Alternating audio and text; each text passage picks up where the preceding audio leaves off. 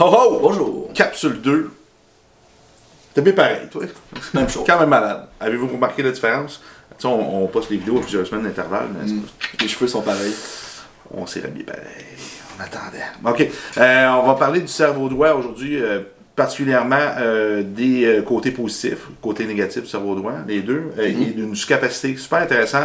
Euh, pour les adultes, oui, effectivement, mais aussi pour les enfants. Si vous voulez mieux comprendre votre enfant, euh, c'est à écouter cette petite capsule-là et à partager. Pour ceux qui ne nous suivent déjà pas sur les médias, vous voyez en ce moment, ça va être écrit quelque part.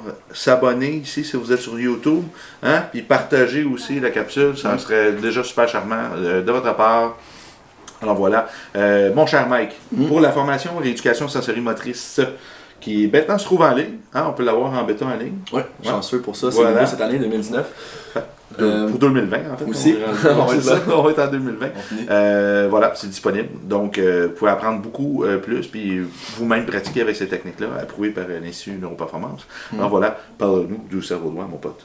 Ouais, super. Donc, euh, je fais une petite intro par rapport à ce que j'avais dit dans l'autre capsule concernant euh, vraiment où est-ce que ça commence au niveau de l'activité cérébrale du cerveau droit. On parle vraiment entre 0 et 2 ans. Donc, quand on regarde une sous-capacité hémisphérique, quand il y en a une, euh, c'est environ, on va dire, entre 70 et 80% des personnes qui vont avoir une sous-capacité, c'est au niveau de l'hémisphère droite, parce que vraiment les déséquilibres, en fait, la, motricité fine, puis toutes les, l'établissement au niveau moteur va se faire vraiment entre 0 et 2 ans. Donc, tous les réflexes vont être là. Il y a seulement un réflexe, en fait, qui vont chercher un peu plus à 3 ans. Donc, euh, mais vraiment, ils sont supposés être tout intégrés à ce niveau-là. Donc, s'il y a quelque chose qui se passe un petit peu mal à ce niveau-là, il y a une mauvaise intégration sensorielle, une mauvaise intégration des réflexes, à ce moment-là, ben là, on peut tomber en sous-capacité. C'est pas parce que les réflexes sont pas intégrés qu'on se trouve en sous-capacité, mais c'est à regarder quand même. Donc, part ça, c'est sûr que le cerveau gauche qui embarque un peu plus à partir de 2 ans, 2 ans et demi, puis là, ça commence à s'échanger. Donc, quand on regarde le cerveau droit chez vos enfants, si vous voulez regarder un petit peu peut-être euh, des, des symptômes ou euh, des comportements qui vont arriver un peu plus, c'est des enfants. Je veux juste faire une petite parenthèse. On ne pas mélanger les gens. Les 70 à 80% des débalancements des sous-capacités au niveau de l'hémisphère droit arrivent entre 1 an et 2 ans. Mhm. ça? Ensuite, là, on va peut-être voir des débalancements au niveau du cerveau gauche, l'hémisphère gauche. Euh, en fait, ben, ce qui va arriver, c'est que quand on retrouve une sous-capacité, que ça soit vers l'hémisphère gauche ou l'hémisphère droite, Mhm. c'est beaucoup plus fréquent que ça soit en, en fait pas 0-2 ans. C'est quand on arrive vers justement l'âge adulte ou chez un enfant, c'est vers l'hémisphère droit. C'est- c'est- ça s'est construit pendant cette période-là. Ça s'est construit là-dedans, donc on n'a pas De sous-capacité hémisphérique droite en 0-2 ans parce qu'il est en train Ouais, de se construire. Mais quand on parle d'une sous-capacité, c'est quand l'enfant arrive vers ça, 4, 5 ans et tout Ouais. ça, où est-ce que enfin euh, vraiment la connexion gauche-droite s'est faite. Là, on peut remarquer une sous-capacité un peu plus accrue, peut-être d'un côté le travail n'a pas été assez bien fait au niveau de l'enfant Ouais. euh, ou bon du contexte. hein. Des fois, euh, les parents ils veulent pas vraiment que l'enfant fasse de bruit à la maison, puis des choses comme ça. Puis là, ça l'empêche l'enfant de vivre ses activités qu'il veut faire. Exemple, taper un marteau. Il va commencer à travailler sa relation main-œil, ding, ding, ding, avec le, le son. Puis plus tard, ben, il y a difficulté à rentrer une clé dans une serrure ou autre chose. Que ce soit le, le parent qui vient toujours le nourrir, qui le met jamais à terre non plus, euh, Ouais. qui le chicane souvent, Il fait qui, pas ses qui- points de contact au- avec les mains et les genoux au sol. Fait que tous les réflexes palmaires, réflexes bon plantaires, Mhm. les beaux souliers cute à la maison, euh, Mhm. toujours. Ça se voit souvent, c'est parce qu'on on dirait qu'on est dans un contexte où est-ce que Sur on nous apprend à mettre des souliers pour avoir un support, pour développer l'arc plantaire. Je l'entends souvent celle-là.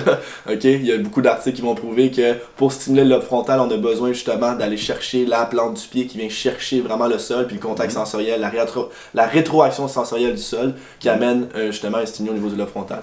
Donc, euh, quand on regarde cerveau droite, si on veut vraiment le comprendre, c'est vraiment, dans le fond, l'enfant la capacité à voir le plus large possible. ok? Donc, il se concentre pas sur les petits détails. Mhm. Donc, quand que vraiment il est en train de grossir, c'est plus, exemple, on, on va regarder en large. C'est ça que je donne dans les cours, en fait, comme exemple, parce que je trouve que c'est quand même euh, l'exemple le plus simple qu'on peut donner. C'est regarder une forêt, euh, comparer, exemple, exemple, le cerveau droit, s'il regarde une forêt, il va voir la forêt. Mm. Le cerveau gauche, lui, c'est lui qui va se concentrer sur, comme je dis tout le temps, la petite feuille jaune qui est dans un arbre en particulier. Donc, il se concentre sur les détails. Il est très visuel. Ouais. Euh, Il sera pas capable de voir la forêt s'il y a un petit détail qui cloche dans le visuel. c'est ça. Mais là, je suis pas capable de me concentrer sur le reste parce que je vois la petite feuille jaune. Mais- mais ça, c'est vraiment le cerveau gauche qui fait ça. Ouais, le cerveau, c'est intéressant comment il, qui mesure son attention, hein, il va essayer d'éliminer tout le reste, sauf sur quoi son attention est fixée. Mhm. Il va enlever les perturbateurs. Puis ces personnes-là, le cerveau gauche, vont avoir beaucoup de difficultés à s'épanouir dans des, des cadres qui sont un peu plus, euh, euh, justement, euh, qui demandent euh, du laisser-aller, euh, lâcher prise, de profiter de l'instant présent, puis de... Mhm. ça va être beaucoup plus difficile pour eux. Ouais, Je te laisse continuer. Non, non, mais Ouais. c'est ça, parce que là, c'est justement. Sans faire, ouais, ça. Donc, c'est pour ça qu'on va vous parler un petit peu plus que quand on, re- on se retrouve en sous-capacité, quel genre de peut-être symptomatique qu'on peut aller rechercher, exemple, un, un trouble de TDAH ou des personnes avec justement un, diagno- un, un autisme diagnostiqué, Mhm. ou est-ce qu'ils pas- sont pas capables de se concentrer sur les petits détails, on va en parler un petit peu plus tout à l'heure. Mais euh, donc, dans le fond, l'enfant avec un cerveau droit, euh, en- vraiment, qu'est-ce qui se bâtit, c'est aussi le langage non verbal. Donc, Mhm. c'est vraiment est-ce qu'il va avoir, être capable de, de, de comprendre en fait les expressions faciales de, de, son, de, de ce qui l'entoure. Euh, vraiment, le côté plus émotionnel, c'est le côté social aussi. Donc, c'est là qu'il se développe le côté social. Qu'est-ce que ça sent? Ça sent bleu. C'est ça. Ça va au droit. Cerveau droit, there go. Donc, euh, à partir de ce moment-là, euh, les personnes qui ont, on peut regarder peut-être un peu plus introverties, un petit peu de la difficulté avec l'engagement social, ça serait important de la regarder si sont pas en sous-capacité au niveau de l'hémisphère droite. Donc, euh, c'est vraiment les bases, en fait. Il y a plusieurs causes qui peuvent aller travailler ça, c'est sûr. Mais on peut pas vraiment remonter plus loin que l'activité cérébrale au niveau gauche-droite. Donc, c'est vraiment à ce niveau-là. On va vraiment aussi un peu voir les, euh, au niveau du cortex sensoriel, puis vraiment les stimuli sensoriels quand on parle des interocepteurs, puis euh, vraiment lobe insulaire, comme que Nick il, Mhm. parlait justement. Mhm. Euh, c'est vraiment la communication qui va se faire avec toutes les parties du corps, comme les systèmes digestifs, le cœur, euh, puis le- toutes les parties en fait qui vont Le- communiquer. L'interoception, hein, notre perception interne de, de notre propre organisme. Comment que le corps, est, le corps est quand même conscient de ce qui se passe en lui. On appelle ça l'interoception. C'est intéressant. C'est la perception du, du nous, euh, Mhm. du nous profond. Donc, c'est de, de, de sentir aussi son corps. Donc, souvent, quand on regarde un enfant qui a une sous-capacité de l'hémisphère droit, mais on peut, c'est souvent des, des enfants qui sont déconnectés, des enfants qui se sentent pas bien dans leur corps. Euh, donc, ça peut amener aussi à des cas un petit peu plus de dépression plus tard si on est vraiment en sous-capacité. C'est souvent des, des enfants qui vont se plaindre qu'ils ils sont ils se sentent pas bien. Ou exemple le parent va remarquer on dirait qu'il est pas tout là l'enfant tu sais. On dirait que je suis capable j'ai de la misère à, à venir le ramener à, à lui-même tu sais de le ramener dans le monde réel. Parce que justement il, il voit beaucoup large puis il se concentre juste sur le monde large et non pas les petits Ouais. détails non plus là. Mhm. Euh, C'est très difficile à l'école, hein, parce qu'à l'école, ils demandent à l'enfant d'être complètement focusé sur un- la ligne que le, le- le professeur, puis la voix du professeur, pendant que des fois, il y a une trentaine, euh, trentaine d'étudiants dans la classe qui font du bruit, qui font des sons, qui essaient de vivre un peu euh, mhm. d'un cerveau droit. Moi, j'aime bien mettre les kinesthésiques euh, dans le fond des salles. Hein, des gens qui bougent, Euh, s'ils bougent, ben ils dérangent pas les visuels en avant s'ils sont en avant. Parce que ceux qui bougent en avant, ben arrête, tu m'énerves. Ou comme tantôt ta montre, ben là, moi je te dis siffle, là, j'entendais ta montre frotter sur la table. Ben, là, donné, ce qui se passe, c'est que l'attention dévie parce que nos sens, ils informent notre cerveau toujours de ce qui se passe dans l'environnement. Puis là, ben, je me dis, oh, il y a quelque chose dans mon environnement qui vient euh, dévier mon attention. Mhm, mhm. Ah non, c'est Ah, ça. voilà. Fait que même chose que euh, on, on enseignait euh, ce week-end, puis je jouais avec la balle. Puis là, ben, ma, ma conjointe est en avant, puis elle me dit arrête de bouger la balle. Ça, me- ça m'énerve dans mon champ monde, visuel. Ouais, c'est ça. Ça énerve pas tout le monde, ça énerve les visuels. Mm. Les judicistes, non. Mais voilà. Donc, euh, si exemple, vous, êtes, euh, vous avez des parents, puis, ou exemple, vous, vous pensez peut-être que votre enfant a des troubles d'attention, euh, parce que vraiment, une sous-capacité hémisphère droite, ce qu'on peut regarder, c'est vraiment, c'est pas dans tous les cas, c'est pas absolu, mais on va vraiment avoir un plus haut euh, pourcentage de TDAH, euh, de troubles d'attention normale, euh, autisme, tout ce qui est euh, aussi dyslexie, Asperger.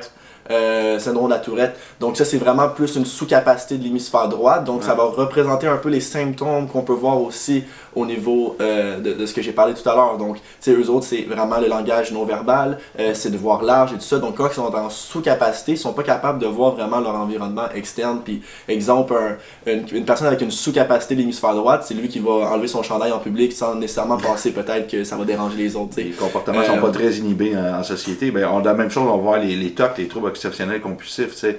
Euh, tu dis, calme-toi, pourquoi tu fais ça? Là? Ça, c'est pas, tu- ça dépasse la réalité. C'est une phobie pour lui, mais tu vois que c'est supposé d'inhiber certains comportements qui ont l'air bizarres en société. Ça, fait partie du, du, du lobe frontal, justement, mais particulièrement du côté droit. Euh, on a les, euh, les euh, troubles de défi de l'opposition aussi. On a les troubles d'apprentissage non-verbal, troubles envahissants du développement, les troubles de coordination, de développement, puis les troubles même de conduite. Mm. Alors, euh, il y a beaucoup de choses qui se passent avec ça. Euh, dans, la- dans la formation, on va vous montrer comment évaluer la capacité, euh, si elle est à gauche ou elle est à droite, ou s'il y en a une, tout simplement. Vous permettre d'identifier si vous êtes plus hémisphère droit, hémisphère gauche, puis quoi faire, évidemment. Parce que là, on parle beaucoup des réflexes primitifs. Réflexes primitifs, vont se concentrer au niveau du développement sensorimoteur. Mais euh, tu peux avoir une discapacité euh, d'hémisphère pas seulement à cause d'un trouble sensorimoteur. Comme je disais en exemple, euh, l'enfant a fait du sport, a bougé, a eu plein de contacts sensoriels, mais les parents ne faisaient pas faire de peinture, de musique, de rien. Ça se peut que l'hémisphère droit soit en sous-capacité parce qu'il n'y a pas eu de ce genre de stimulation-là. On va vous parler, prochaine capsule, du cerveau gauche. N'oubliez pas de partager, vous abonner sur les médias. On ne poste pas le même contenu sur toutes les plateformes. Je vous conseille de faire un petit tour. On est en podcast aussi. Alors, euh, un gros plaisir de vous voir aussi dans notre formation Rééducation sensorimotrice, maintenant aussi disponible en ligne. À Merci beaucoup. Au revoir.